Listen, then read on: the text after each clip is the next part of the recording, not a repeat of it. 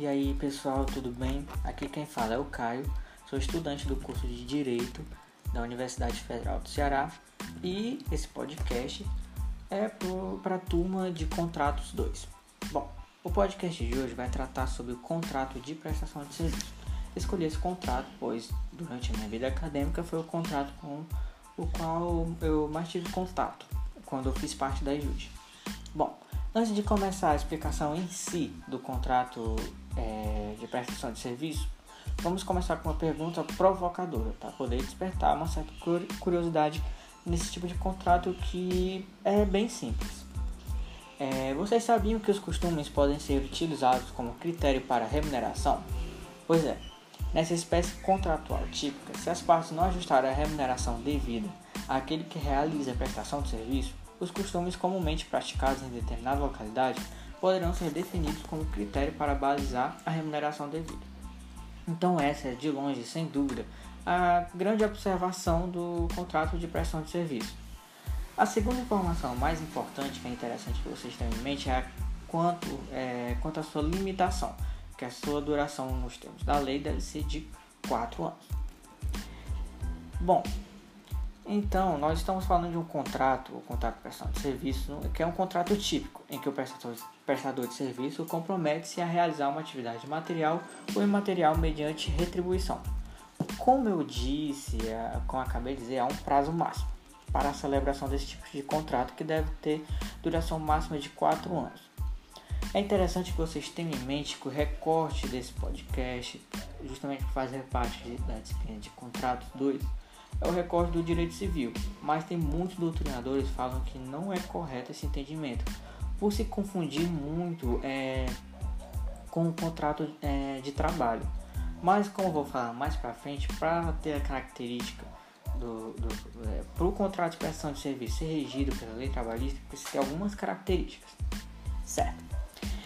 É, é um contrato em que a remuneração é devida. É um contrato que, via de regra, é informal e muito comum que seja assim. Você contrata um prestador de serviço para realizar uma determinada obra na sua casa, por exemplo, e você o faz informalmente. Você não escreve, não bota isso no instrumento de contrato. Essa é a regra, porque nos casos de contratantes analfabetos, ele deve ser feito sob a forma escrita.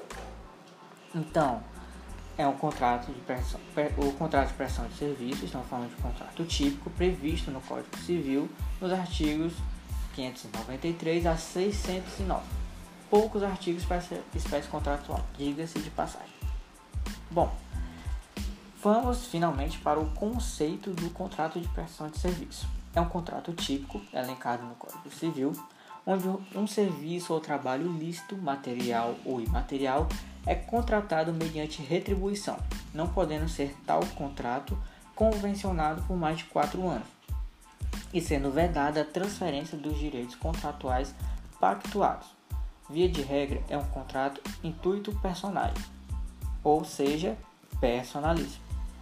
Nós estamos aplicando aqui o Código Civil e não a CLT ou nenhuma lei especial que o recorte desse podcast é o recorte no âmbito do direito civil. A forma de pagamento do contrato de prestação de serviço é a retribuição, que normalmente é paga depois da prestação de serviço, salvo havendo convenção ou, segundo os costumes, podendo ser adiantada também essa quantia. A regra é o pagamento. Essa retribuição, essa remuneração, é paga posteriormente à realização do serviço nada impedindo que as partes convencionem o pagamento de diversos ou segundos costumes. Bom, é muito importante, como eu falei lá atrás, é, a gente ter a diferença entre o recorte do âmbito civil e o recorte do âmbito trabalhista.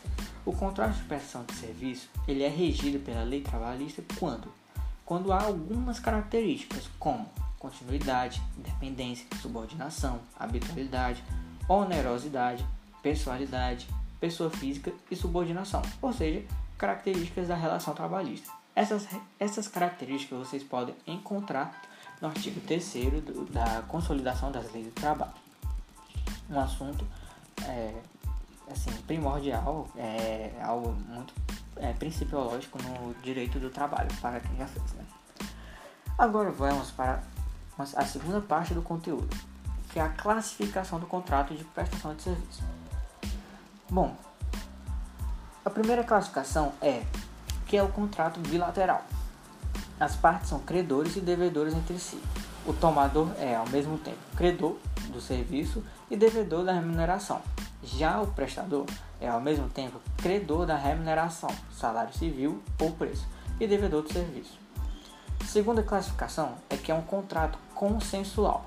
Aperfeiçoa-se com a mera manifestação de vontade, não sendo obrigatório nenhuma outra forma de solenidade para sua é, formação. Contrato oneroso envolve sacrifício patrimonial de ambas as partes. Contrato comutativo. O tomador e o prestador sabem de antemão quais são as suas prestações, qual o objeto do negócio. E por fim, a quinta e última classificação, contrato informal. Não existe forma especial para a conclusão do contrato, podendo ser verbal. Bom, explicando um pouquinho melhor é, mais do, da, das classificações, vamos partir do, do, da primeira classificação que eu falei, que é contrato bilateral. Bilateral sinalagmático, né? É, os dois nomes são, são corretos. Por que, pessoal, que é, essa classificação tem essa classificação no contrato de prestação de serviço? Pois as partes são credores e devedores entre si aquelas ideias que vocês podem ter de flechinhas, um apontando para o outro. Credores e devedores entre si. O prestador de serviço tem direito à remuneração e o tomador de serviço tem direito à realização do trabalho material e imaterial. Temos uma ideia de prestação e de contraprestação, uma obrigação sinalagmática. É, é um contrato também oneroso, baseado na remuneração, na ideia de, de prestação e contraprestação, não admitindo assim a modalidade gratuita é um contrato consensual que se aperfeiçoa com a manifestação de vontade dos contratantes. É um contrato comutativo, porque, como você já sabe, no momento da celebração do contrato, as partes já têm conhecimento das prestações que são devidas. Contrato comutativo é importante ressaltar, como o professor Sidney já falou, não envolve área, não envolve risco, não envolve a ocorrência de um evento futuro. Você também vocês também devem estar carecas de saber sobre isso, porque ali é um, um assunto que tanto o contrato, contratos 1 quanto o contrato 2 foi muito visto. E também é um contrato informal, não solene. Não existe forma escrita, não existe, não exige escritura pública. Essa é a regra. Mas tem a exceção que eu vou trazer logo, logo mais no podcast. Individual e via de regra personalíssima como falei anteriormente, o contrato de determinado serviço, a personalização desta prestação, dessa conduta na figura dele. Tanto que seria personalíssimo ou intuito personal. O falecimento do prestador leva à extinção do contrato, nada impedindo, contudo, que as partes com a anuência do tomador de serviço, esse prestador não se faça substituir. Bom, regras da prestação de serviço. Sobre as regras da prestação de serviço, vamos para o artigo 594 do Código, do Código Civil de 2002, que estabelece que qualquer prestação de serviço pode ser objeto do contrato em comento, desde que seu objeto seja lícito e que haja remuneração. No que se refere à remuneração, o artigo 594 do Código Civil de 2002 acentua o caráter oneroso do contrato de prestação de serviço, ou seja, venda da gratuidade. Contudo, o enunciado número 541 do Conselho de Justiça Federal, CJF, Superior Tribunal de Justiça, STJ, é, tem redação que permite o reconhecimento de prestação de serviço gratuito. Esse enunciado não é bem aceito por diversos setores da doutrina, tanto que eu li um dia desses o professor Flávio Tartucci, e é, é até possível haver contrato de prestação de serviço sem remuneração, desde que, desde que seja ele considerado como atípico e regulado pelas normas que tratam do contrato de doação. Ou seja, existe uma divergência doutrinária quanto a esse enunciado, porque se não há remuneração, então não é prestação de serviço, é outro tipo de contrato. E o professor Tartucci fala que se enquadra um contrato de doação. Além disso, o artigo 606 do Código Civil de 2002 estabelece regra no que se refere à remuneração do, do prestador, prestador de serviço.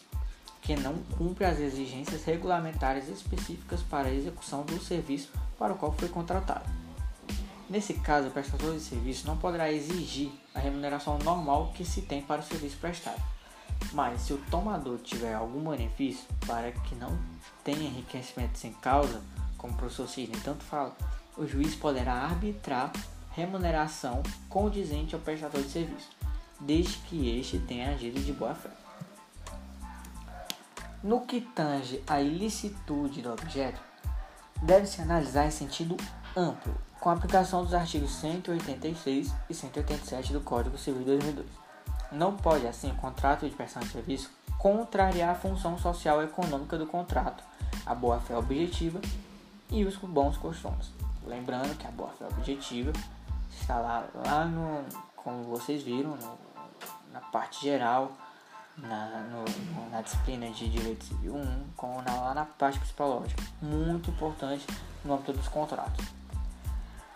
Bom, o artigo 595 do, do Código Civil de 2002, ao dar maior segurança ao analfabeto, estabelece que quando qualquer uma das partes não souber nem ler e nem escrever, o instrumento poderá ser assinado a roubo e subscrito por duas testemunhas, para poder validar.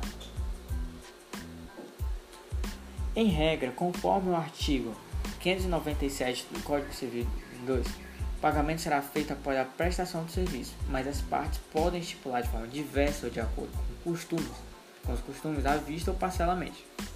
Por sua vez, 598 do Código Civil de 2002 estabelece que o contrato de prestação de serviço não pode ser superior a 4 anos.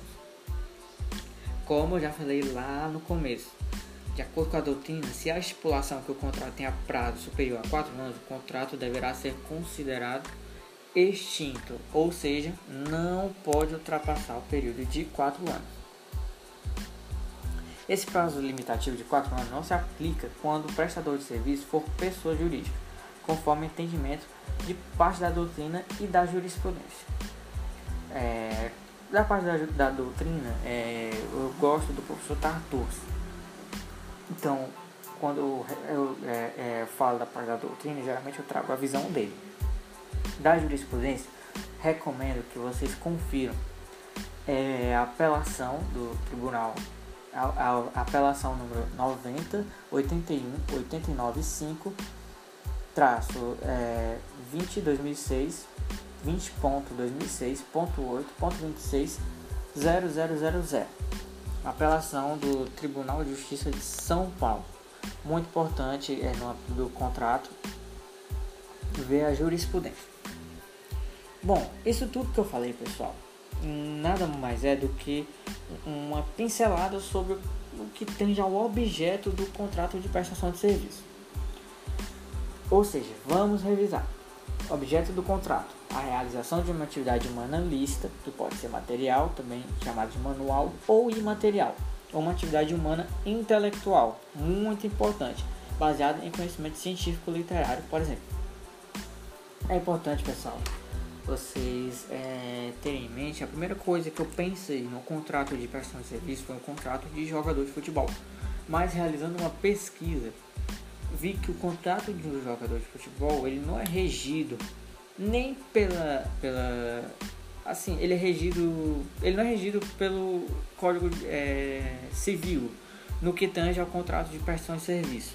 Ele é regido por duas leis: a consolidação das leis do trabalho tanto que quem costuma ver futebol, é, sempre é, é comum ver quando o clube está devendo a CLT de determinado jogador.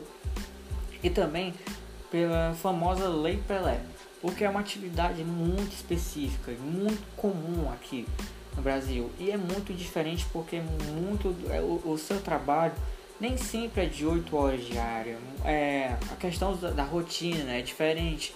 Quando é que ele vai, quando é que vai ser considerado que ele está realizando o serviço. Então, a Lei Pelé regula tudo isso, mas também o contrato é regido pela consolidação das leis do trabalho, mas não é regido pelo, pelo contrato de prestação de serviço. Muito importante salientar que eu, por que, que eu pensei que fosse regido pelo contrato de, é, de prestação de serviço? Pela questão dos prazos. é proibido que um contrato de jogador seja menor do que 90 dias. Então, ora, é, é, se, é, se é menor do que 90 dias, então poderia se enquadrar no contrato de prestação de serviço. Só que, analisando posteriormente, o prazo limitativo é, é de 4 anos no contrato de prestação de serviço. E tem muitos clubes que tem um contrato muito maior do que isso. A gente um, um a gente tem vários exemplos no nosso futebol. Bom, forma e remuneração. Duas informações importantíssimas. Dentro da importância que se dá, obviamente, a essa espécie contratual, regra do artigo 595. Ele é um contrato informal, podendo ser celebrado verbalmente sem qualquer forma escrita. É o que nós extraímos, a contrário senso, do 595. Por quê? Se um contratante for analfabeto, atenção, contratante analfabeto. Pense no prestador de serviço, uma pessoa sem alfabetização, uma pessoa simples, muito comum, infelizmente muito comum. Nesse caso, o contrato deverá ser por escrito. Está que o negócio pode ser perguntado e pega todo mundo de surpresa. Vamos ler o artigo 595. No contrato de prestação de serviço, quando qualquer das partes não souber ler nem escrever, o instrumento poderá ser assinado a e subscrito por duas testemunhas, ou seja, forma escrita para o contrato em que uma das partes seja analfabeta, ou seja, a exceção quanto à forma é quando o contratante for analfabeto. Quanto à remuneração, a questão da remuneração, prestador de serviço, faz surgir o direito à retribuição pecuniária para o prestador, que pode ser honorário, preço, salário, assim, quando eu falo salário, entre aspas, porque a perspectiva que eu estou dando contrato de prestação de serviço é a perspectiva do direito civil. E essa, e essa informação é muito importante porque a expressão salário, apesar de ser utilizada por alguns doutrinadores, é adequado atualmente apenas para a retribuição realizada na CLT. Bom, pessoal, um conteúdo importante. É, e é com esse conteúdo que nos ajuda a responder ainda o objeto da nossa pergunta provocadora: critério para aferição de retribuição. Primeiro critério: o ajuste. Pacta sunt servanda. Autonomia. Olha, você vai prestar um serviço intelectual para mim. Eu vou te pagar mil reais por semana. E na falta desse critério de remuneração, de retribuição pecuniária, a lei traz para nós soluções para isso. Então vamos primeiro beber na fonte. Decreto-Lei 4.657 de 1942, artigo 4, famosa LIND. Para você lembrar, os costumes são formas de supressão das lacunas legislativas ou a utilização dos costumes como critério para superar a omissão. Artigo 4 da Lei de Introdução Normas de Direito Brasileiro diz, diz isso que eu acabei de falar, né? É, bom, lembra-se dos costumes? É o direito não escrito, as práticas reiteradas comumente aceitas por determinadas pessoas em uma determinada localidade.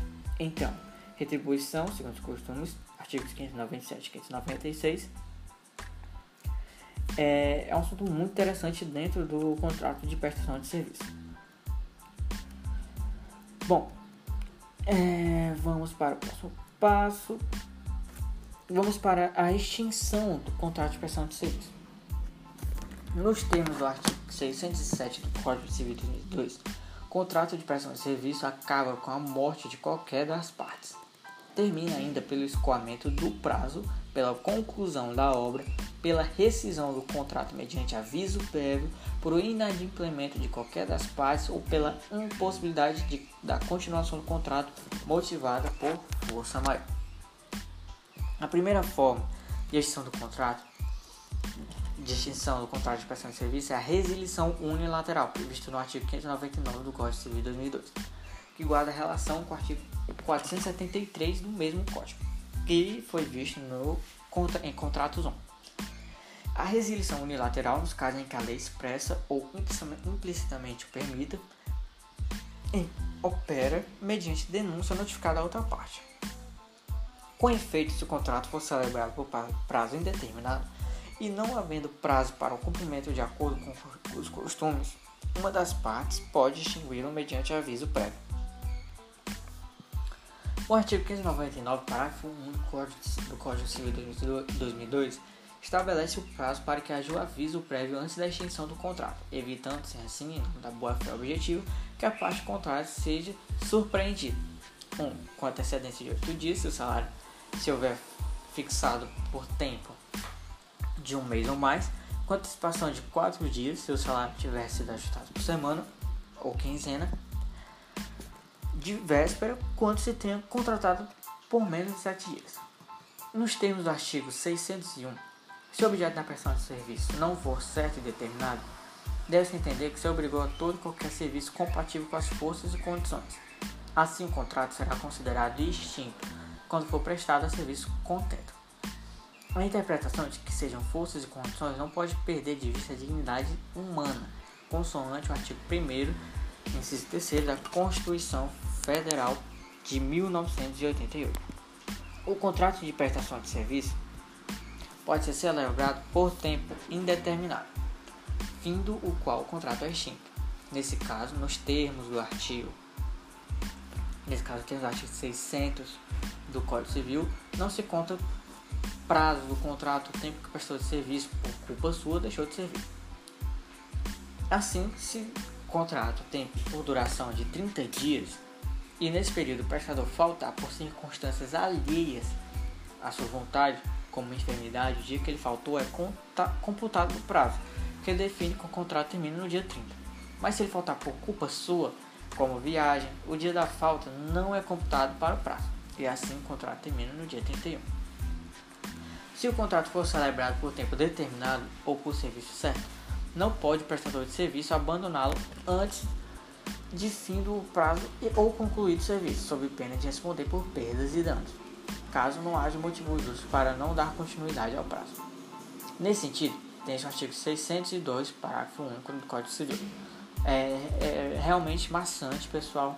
Tem que ver os artigos um por um. É um contrato muito simples, por isso que ele é regido por poucos artigos, mas tem que ler esses artigos bem. É, artigo 62. O prestador de serviço contratado por tempo certo ou por obra determinado não se pode ausentar ou despedir sem justa causa, antes de preencher o tempo concluído a obra. Parágrafo 1. Se se despedir sem justa causa, terá direito à retribuição vencida, mas re responderá por perdas e danos. O mesmo dá-se a ser despedido por justa causa. Havendo justa causa, o prestador de serviço não responde por perdas e danos. De qualquer forma, havendo ou não justa causa, o prestador de serviço faz, jus da remuneração pelo serviço que prestou, sob pena de haver enriquecimento sem causa do tomador. É, próximo artigo. Não. O Código Civil ele inova no artigo 602, parágrafo único, ao estipular perdas e danos devidos, devidos ao tomador de preço, quando o prestador se despedir sem justa causa. Nos termos dos artigos 63 do Código Civil de 2002, se o prestador de serviço for demitido sem justa causa, terá direito à remuneração do serviço já prestado, somado ao equivalente da metade que teria direito pelo tempo restante do contrato. O artigo 604 do Código Civil de 2002 estabelece o direito do prestador de serviço de obter documento comprobatório de que cumpriu a contento do serviço no prazo e na forma estabelecida. Artigo 605 do Código Civil de 2002 enaltece o, contato, o, o caráter intuito personal, ou seja, personalíssimo, do contrato de prestação de serviço. Desse modo, o tomador de serviço não pode transferir a outra pessoa a execução do serviço nem o prestador pode dar execução a terceiros, salvo se houver deliberação consensual em sentido contrário. Dado o caráter personalíssimo do contrato de prestação de serviço, quando há desrespeito, desrespeito no disposto do artigo 65 do Código Civil de 2002, pode a parte prejudicada se valer de mecanismos processuais típicos da execução de obrigação de fazer infungível como a astrente, não sendo possível mais a execução da obra pelo prestador original. Deve haver, enfim, conversão em perdas e danos. A reforçar o caráter personalíssimo da prestação de serviço, o artigo 607 do Código Civil de 2002 determina que, em caso de morte de qualquer uma das partes, ele é extinto. E, por fim, o artigo 607 do Código Civil de 2002 enumera as possibilidades de extinção do contrato por resolução de força maior, hipótese em que não há culpa de uma das partes e, portanto, não há que se fala em indenização por perdas e danos. Bom pessoal, esse foi o podcast de hoje. meio cansativo na parte porque é muita leitura de artigos, mas muito importante, porque é um contrato muito usado. Particularmente, foi o contrato que eu mais tive contato na minha rotina acadêmica, quando eu fiz parte do, da EJUD, era 99% dos contratos eram contratos de prestação de serviço. Então, muito obrigado, caso tenham escutado até, até aqui. É, deu um pouco de trabalho elaborar esse, esse roteiro. E é isso. Até a próxima. Nos vemos, é, se Deus quiser, presencialmente daqui a um tempo. Um abraço a todos.